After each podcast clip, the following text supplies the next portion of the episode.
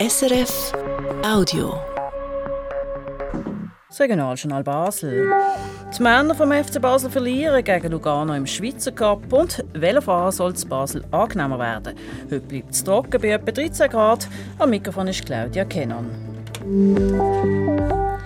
Endstation für den FC Basel. Gestern hat er nämlich im Cup Viertelfinal gegen Lugano verloren mit 3 zu 4. Es ist bis zuletzt spannend geblieben. Das Spiel ist nämlich erst im Penalty-Schießen entschieden worden. Viel zu reden gegeben hat aber nicht nur das Resultat auf dem Spielfeld, sondern auch zwei Spieler. Der Renato Vega und der Tierno Bari sind nämlich am Morgen zu Sport zum Training gekommen. Der Trainer Fabio Celestini hat sie darum in der ersten Halbzeit nicht eingesetzt. In der zweiten Halbzeit hat der Bari dann aber gerade zwei Goal für den FCB geschossen. Wird der Trainer Fabio Celestini also gleich handeln, hat man ihm nach dem Match gefragt. Absolut. Wir sind eine Mannschaft und du kannst manchmal etwas nicht so gut machen. Im Spieltag ist, glaube ich, sehr wichtig zu, zu diese Regeln haben und wir sind eine Mannschaft und wir gewinnen und verlieren alles zusammen. Das Spoko sich nach dem Spiel jetzt aber vergessen, hat Fabio Celestini auch noch gesagt. Sie haben demonstriert, sie wollen nie Fan, die Mannschaft und für mich ist fair. Sie haben 20 Jahre alt und wir müssen lernen und jetzt fokussieren im Lausanne. Und das Spiel gegen Lausanne Sport findet dann übermorgen statt, nämlich am 2. März. Mindestens fünf Kinder haben sich gestern oben im Kleinbasler Gisli Park verletzt. Sie haben mit Feuerwerk hantiert, wo dann aber explodiert ist, schreibt die Staatsanwaltschaft in ihrer Mitteilung. Die 10- und 11-jährigen Kinder sind ins Spital gebracht worden. Wie fest sie sich verletzt haben, ist aber unklar. Passiert ist es kurz nach der 5 Uhr oben. Die Polizei hat den Kleinhünigerstrasse im Kleinbeck vorübergehend gesperrt. Auch das Tramli ist zeitweise nicht mehr gefahren.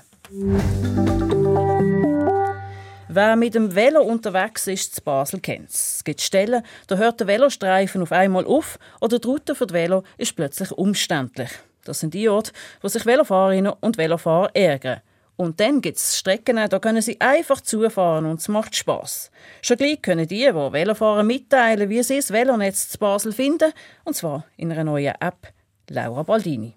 Die neue App, die zu Basel aufgeschaltet wird, heisst Velobserver. Dort ist das ganze Velonetz von Basel drauf und Velofahrerinnen und Velofahrer können einzelne Stellen in dem Velonetz bewerten.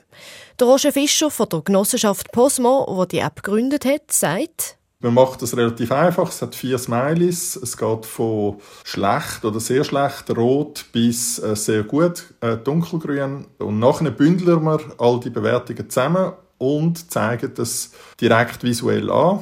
Also man sieht eine Karte und man sieht das ganze Netz in diesen Farben und sieht eigentlich, wo der Schuh drückt, wo es gut ist und wo es so mittelgut ist.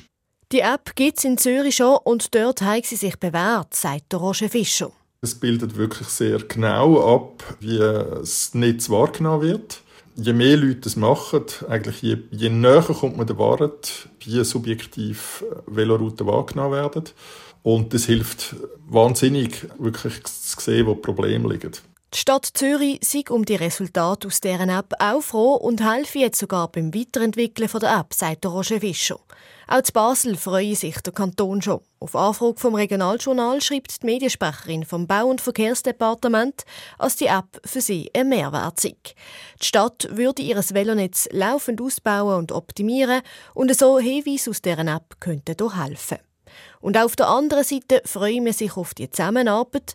Basel sei die richtige Stadt, um jetzt die Velo-App als nächstes auf den Markt zu bringen, ist der Roger Fischer von Velobserver überzeugt. Basel ist natürlich die Velostadt eigentlich in der Schweiz und das ist schon sehr viel schöner in Basel Velo zu fahren, mal grundsätzlich als in Zürich. Ich denke aber auch in Basel gibt es noch viel zu verbessern.